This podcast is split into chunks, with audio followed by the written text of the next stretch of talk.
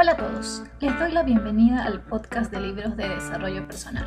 Mi nombre es Nadia Benítez y en cada episodio voy a compartir el resumen de un libro, con los puntos más importantes y relevantes, esperando que les sean de utilidad en su camino de crecimiento personal.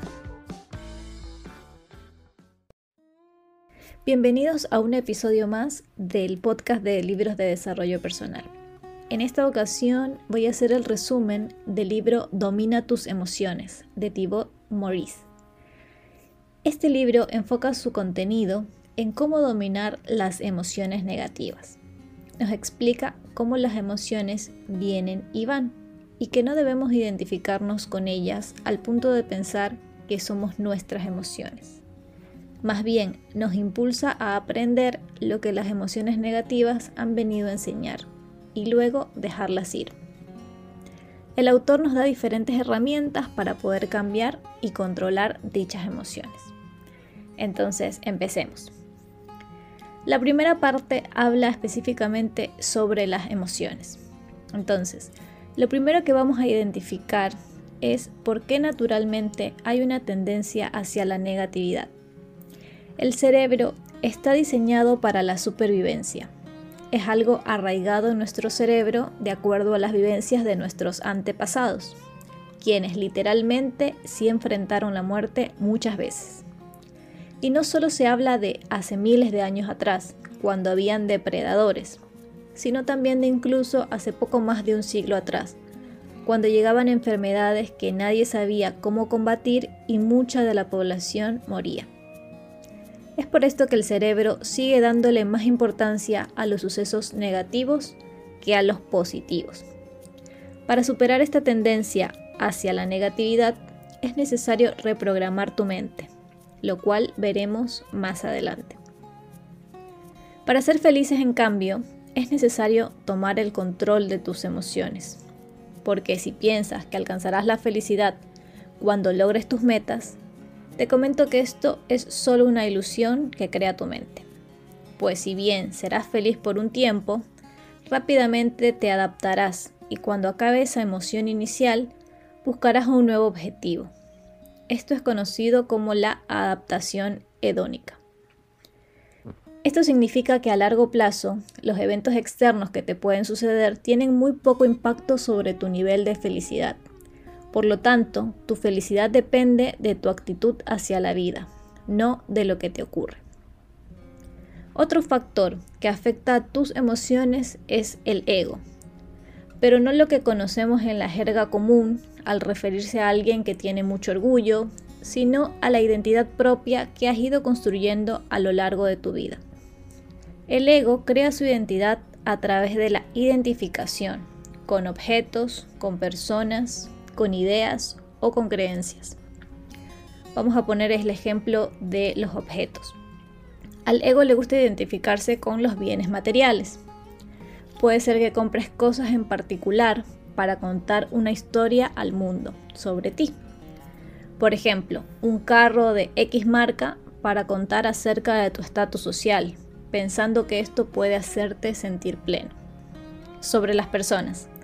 Al ego solo le interesa lo que puedas conseguir de los demás. Utiliza a otras personas para reforzar su identidad. Sobre las creencias.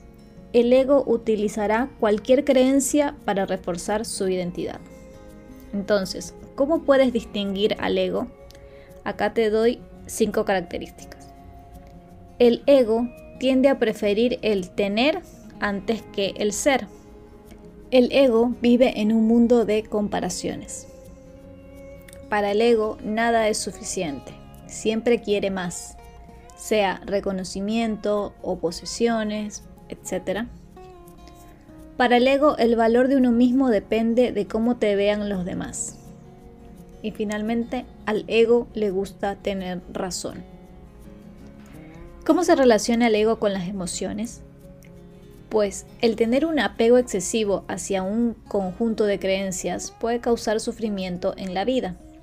Tus emociones se basan en cómo percibes al mundo, y esto a su vez está ligado a la identificación que tienes con las personas, objetos o ideas. Por ejemplo, Si la vida no tomó el camino que tú esperabas, entonces te decepcionas. Quien se vuelve consciente de su ego y lo reconoce, podrá ser dueño de su mente y vivir en paz consigo mismo. El ego no es ni bueno ni malo. Lo malo es no tener conciencia de él y dejar que domine tus emociones. Veamos ahora la naturaleza de las emociones. Lo primero que hay que entender es que las emociones vienen y van, es decir, son transitorias, y que su naturaleza es impredecible. Segundo, las emociones negativas no son malas ni inútiles. Estas suelen tener un propósito, que puede ser el ayudarte a aprender algo positivo de ti mismo. Mira hacia atrás y piensa en lo que te enseñó el haber transitado una emoción negativa en algún momento específico de tu vida. Seguramente estas emociones jugaron un papel importante en quién eres ahora, sea en tu crecimiento o en tu éxito. Las emociones negativas son una alerta para que hagas un cambio en tu situación actual. Así que si estás pasando por eso ahora, reflexiona sobre la alerta que te está dando. Así también, tu estado emocional puede afectar tu visión de la vida. El panorama que tienes cuando estás en un estado negativo es totalmente diferente a cuando estás en un estado positivo, por lo cual tu forma de actuar y comportarte es totalmente distinta, aun cuando todo lo externo, es decir, tu entorno, permanezca invariable. Las emociones actúan también como imanes, atrayendo pensamientos del mismo estilo, por lo cual se crea un círculo vicioso entre pensamientos y emociones, alimentándose cada una mutuamente. ¿Qué quiere decir esto? Que cuando estás pasando por un momento de negatividad por algo específico, tu mente empieza a proyectarte otras situaciones. Por ejemplo, el trabajo que tienes no está cumpliendo tus expectativas de la forma que esperabas, por lo que estás un poco deprimido. Viene luego un recuerdo de tu expareja que se casó y en cambio tú sigues solo. Eso te lleva a pensar que eres poco interesante y que entonces no vas a poder conocer a nadie. Y así un sinfín de pensamientos más que te hunden cada vez más. El reto que tienes es aprender a separar los problemas. No permitir que tu mente las agrupe, identificar qué es lo que está produciendo esas emociones negativas, si hay algo en particular que las desencadena. Si es así, pregúntate, ¿qué historia te estás contando a ti mismo? ¿Cómo y cuándo caíste en esa depresión o negatividad? ¿Y qué puedes aprender de esa situación? Interrumpo unos segundos este episodio para contarles que lancé mi primer producto digital. Es un planificador de metas, que si bien puede usarse en cualquier momento del año, es más que perfecto para esta época, en la que todos nos empezamos a enfocar en lo que queremos lograr el año siguiente. Este planificador es un file en PDF descargable que contiene diversas plantillas en las que se analizan los logros del año que concluye, se plantean las metas para el siguiente año, se reflexiona sobre las creencias que tenemos y que podrían frenar nuestro cumplimiento de las metas. Está la plantilla para las metas individuales y también para las metas trimestrales, hay hojas de seguimiento y todo viene con su explicación detallada, o sea, súper completo. Pueden revisar toda la información en atravesandotulaberinto.com slash productos y aprovechen a descargar parte del contenido de forma gratuita para que se quiten cualquier duda. Así también la gente se causa una cantidad desorbitada de sufrimiento a sí misma. ¿Cómo? Pues aferrándose a un problema, lamentándose por el pasado aún sabiendo que ya no lo puede cambiar, preocupándose en exceso por el futuro. Esto genera que culpes a otras personas o a ti mismo, que te sientas víctima por tal o cual situación, que te vivas quejando sin resolver al fin y al cabo ningún problema. Ahora vamos a ver cómo se forman las emociones. Y vamos a hablar específicamente de las emociones negativas. Si bien hay emociones negativas que se forman de manera espontánea, como cuando te asustas con algo, por ejemplo, Están también aquellas que creas con tu mente al identificarte con tus pensamientos. Y si esta tendencia de pensamientos negativos se vuelve recurrente, es entonces cuando permites que dichas emociones negativas se hagan más fuertes. Explicándolo mejor. El autor indica que son tres los pasos para que una emoción negativa se forme. El primero es la interpretación, el segundo la identificación y el tercero la repetición.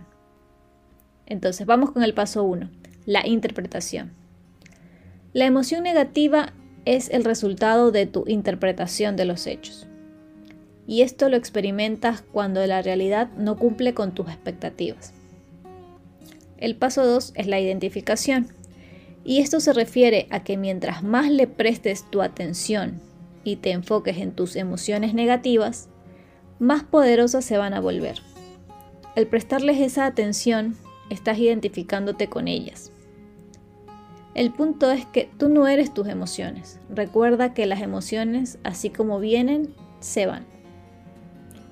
Y el paso 3, que es la repetición, consiste en repetir el proceso de interpretación e identificación. Si lo haces, vas a estar condicionando tu mente para que experimente esas emociones negativas. Ahora vamos a la parte 2, que es la parte de cómo cambiar tus emociones.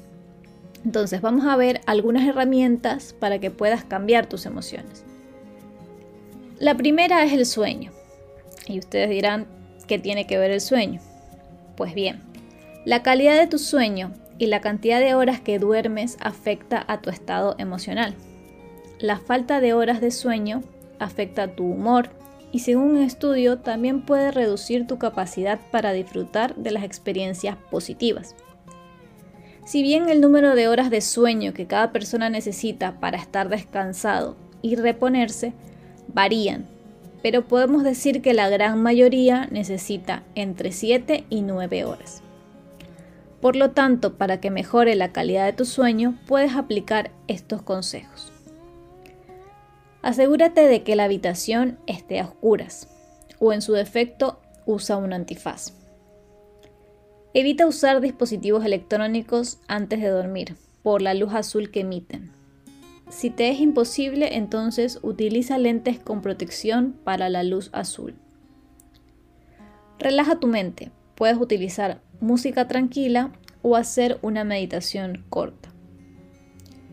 Y evita beber demasiada agua dos horas antes de dormir. Así, el ir al baño en la madrugada no interrumpirá tu sueño. Otra herramienta es utilizar tu cuerpo para cambiar tus emociones. Si quieres cambiar la forma en que te sientes, puedes hacerlo cambiando tu lenguaje corporal y tu postura.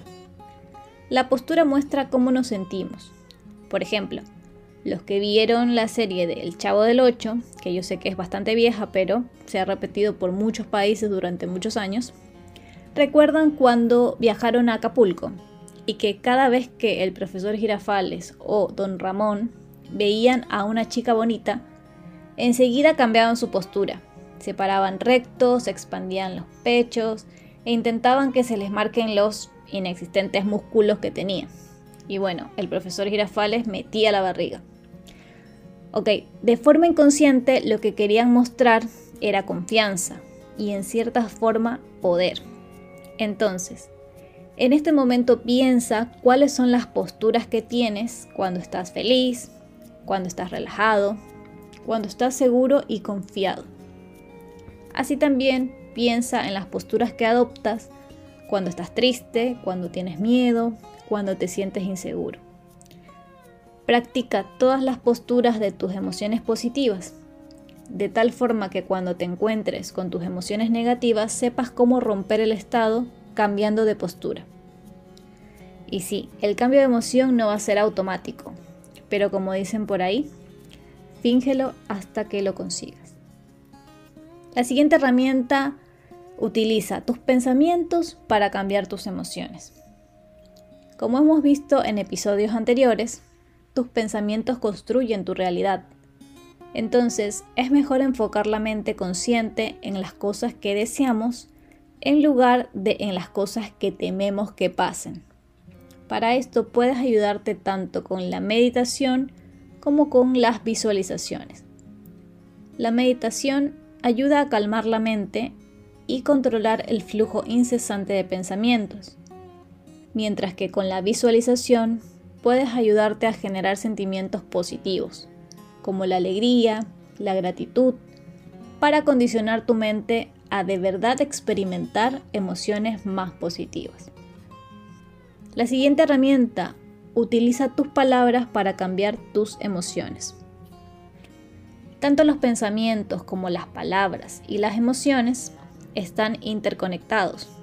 Por lo tanto, cuando te ataque la inseguridad, sustituye aquellas palabras que utilizas que expresan dudas sobre ti mismo por palabras que muestren más confianza. Por ejemplo, en lugar de decir, quizás me vaya bien en esta entrevista o en esta reunión, mejor di, definitivamente me irá bien en la reunión o entrevista. Trata de evitar palabras como puede que, espero, deseo, a lo mejor, si todo va bien, podría. También puedes utilizar afirmaciones positivas, que son frases que te repites de forma continuada hasta que tu mente las acepta como verdaderas. Para ello debes expresarlas en tiempo presente. Debes evitar las formas negativas. En lugar de decir no soy tímido, mejor decir tengo confianza en mí mismo. Estas afirmaciones debes repetirlas por 5 minutos al día, por lo menos durante un mes. Y para que sea algo efectivo, debes involucrar a tus emociones, es decir, sentir aquello que repites para lo cual te vas a ayudar con las visualizaciones. La música. Bueno, esa es la siguiente herramienta. La música tiene relación directa con las emociones. Te ayuda a relajarte cuando estás cansado. Te motiva cuando estás decaído. Te ayuda a perseverar cuando estás haciendo ejercicio. Te genera sentimientos de gratitud y te pone de buen humor. Entonces, utiliza el poder de la música y crea diferentes listas de reproducción para los diferentes estados de humor que quieres experimentar, como por ejemplo, para subirte el ánimo, para relajarte, para calmar tu ansiedad. Anda descubriendo de a poco cómo te hacen sentir cada canción y ubícala en la lista que le corresponda. No importa si no es la canción del momento o la que está de moda, porque estas listas son solo para ti. Yo, particularmente cuando estoy un poco triste y quiero salir de ese estado emocional, pongo una lista de reproducción que encontré hace mucho, mucho tiempo en YouTube de canciones de Mark Anthony. Aunque las canciones son románticas y hablan un poco estilo cortavenas, el ritmo que tienen y la profundidad con la que canta Mark es lo que hace cambiar mi estado emocional. Esa es la que me ayuda a mí. Ahora es tu tarea encontrar cuál es la que te sirve a ti. La siguiente herramienta habla sobre cambiar tu interpretación. El autor indica que la forma en la que interpretas los sucesos está relacionado con las premisas generales que tienes sobre la vida. Bueno, las premisas yo prefiero decirle creencias. Entonces, para experimentar un determinado estado emocional, tuviste primero que realizar ciertas suposiciones sobre cómo deberían ser las cosas. Eso crea una realidad subjetiva en la que tú estás convencido de que son ciertas.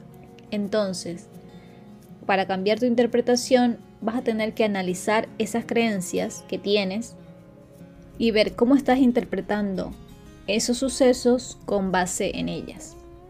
Y luego trabajar en eso. La siguiente herramienta es condicionar tu mente. Para condicionar tu mente a experimentar más emociones positivas, vas a aplicar los tres pasos con los que se forma una emoción, que son la interpretación, la identificación y la repetición. Entonces, escoge aquella emoción con la que quieres trabajar, por ejemplo, sentirte más motivado, y luego aplica el paso 1, la interpretación. Como en este caso no tienes hechos que interpretar, tienes que en su lugar generar pensamientos positivos respecto a esa emoción, para lo cual puedes ayudarte de la visualización. Luego, muévete al segundo paso, que es la identificación. Y aprovecha que estás visualizando e identifica la emoción. Conéctate con ella. Y finalmente, repite este proceso varias veces en el día para que tu mente pueda acceder a esas emociones más fácilmente. Bien, ahora vamos a ver técnicas para controlar las emociones a corto plazo. Primero, cambia tu estado emocional usando la distracción. Dedícate a hacer otra tarea que necesite de tu concentración de tal manera que dejes de pensar en tu emoción negativa. Puedes usar también el movimiento, es decir, salir a dar un paseo, hacer ejercicios, bailar, escuchar música o usar alguna de las listas que armaste previamente. 2. Entra en acción. Pregúntate si puedes realizar alguna acción para cambiar lo que sientes. Cuando tengas la respuesta, entonces hazlo. 3. Sé consciente de tus emociones. Escríbelas en un papel. ¿Qué es lo que sientes y qué lo ha generado? Sin interpretaciones, solamente los hechos. Y luego pregúntate si en realidad ese problema o episodio es para tanto. Permítete transitar tus emociones sin intentar cambiarlas. Acéptalas, pero no te apegues a ellas. Cuarto, relájate. Puedes descansar un momento con una siesta o hacer ejercicios de respiración para calmarte. Finalmente comprende que tus problemas existen por un motivo y que te serán de utilidad de alguna manera.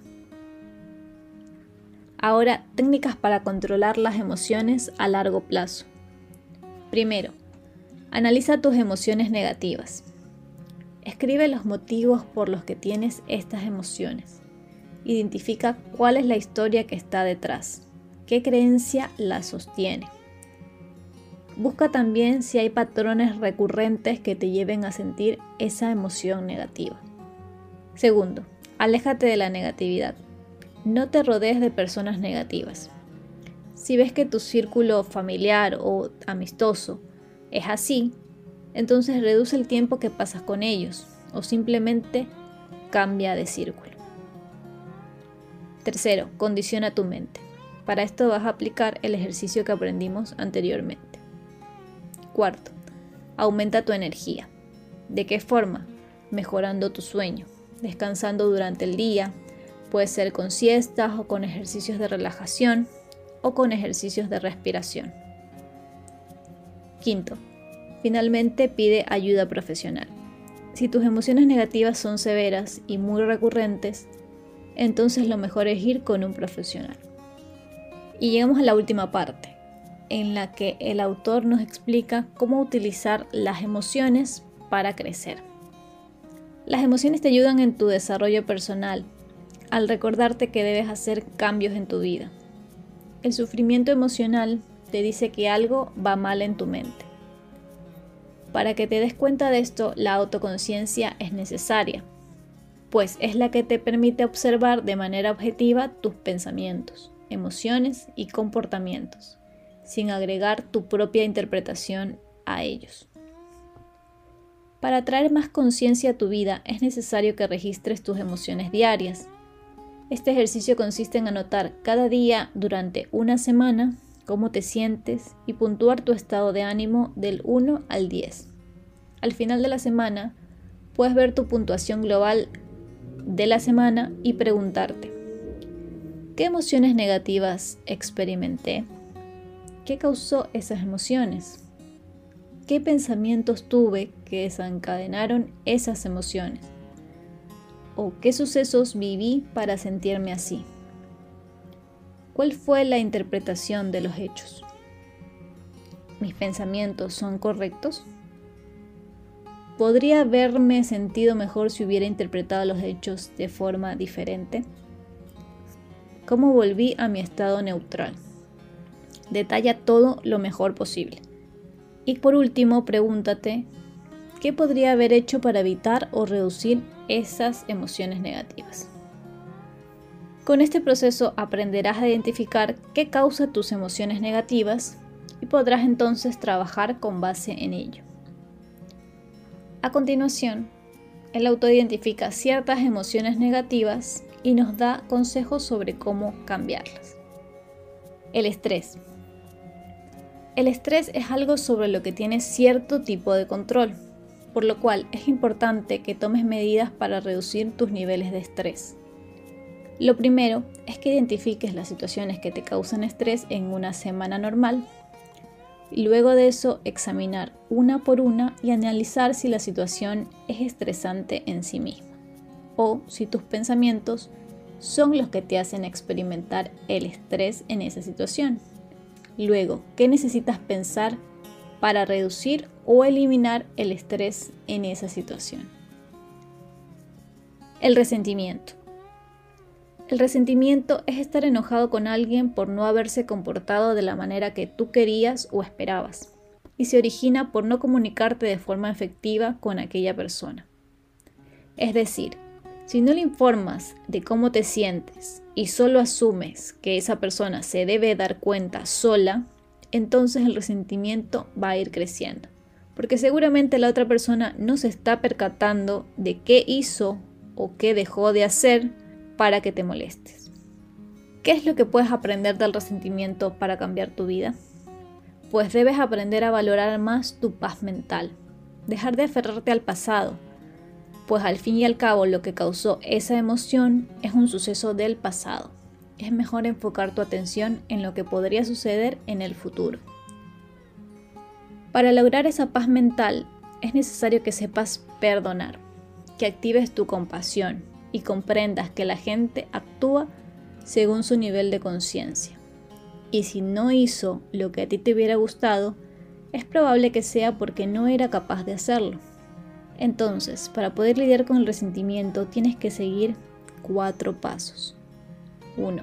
Cambiar o reevaluar tu interpretación de los hechos. Segundo, confrontar la situación, es decir, comunicar claramente lo que te ofendió. Tercero, perdonar. Y cuarto, olvidar. La envidia.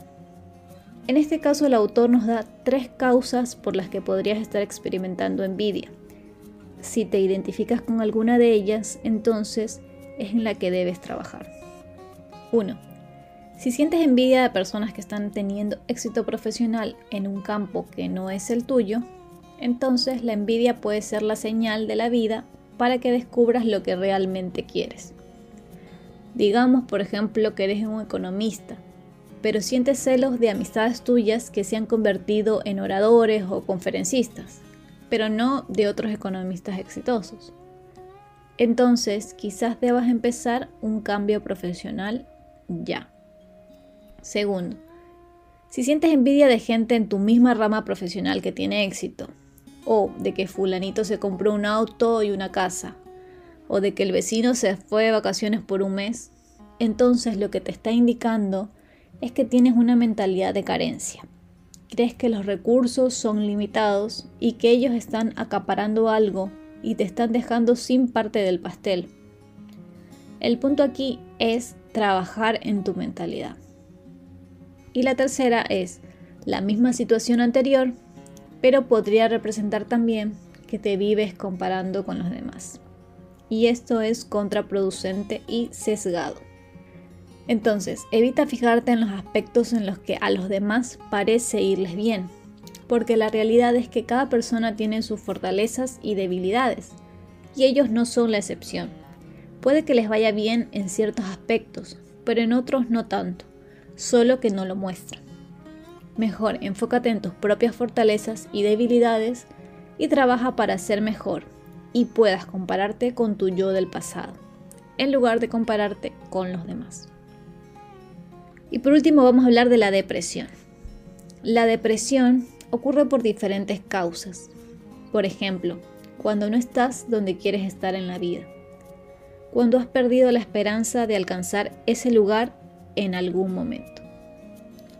Se produce por el sentimiento de desesperanza, como cuando pierdes tu trabajo y sientes que no vas a encontrar uno nuevo, cuando pierdes a un ser querido, cuando tienes una enfermedad y no sabes si vas a recuperarte Cabe aclarar que en este caso se habla de la depresión no clínica, de aquella de la que podemos salir sin recurrir a ayuda profesional ni medicamentos. La depresión, al igual que otras emociones negativas, demuestra que tienes que hacer un cambio en tu vida. Para esto debes distanciarte de tu mente, dejando ir tus preocupaciones y tu interpretación de tu situación actual, y en su lugar reconectar con el presente. Es una invitación a que analices todas las creencias a las que te has aferrado durante tantos años y revises si son las causantes de tu depresión. ¿Recuerdan cuando hablamos del ego? Bueno, la depresión te pide que dejes ir tu ego y reconectes con la realidad. Para poder distanciarte de tu mente y reconectarte con tu cuerpo, tienes que realizar actividades, entre ellas hacer ejercicio, pues es una manera increíble de calmar la mente. También la meditación, a la cual ya nombramos varias veces antes. Puedes realizar actividades que requieran de tu concentración, por ejemplo, hacer una receta nueva. Y como última idea, pon tu atención en los demás. Intenta ayudar a alguien. Esto te hará olvidarte de tus problemas y te centrará en cosas más positivas.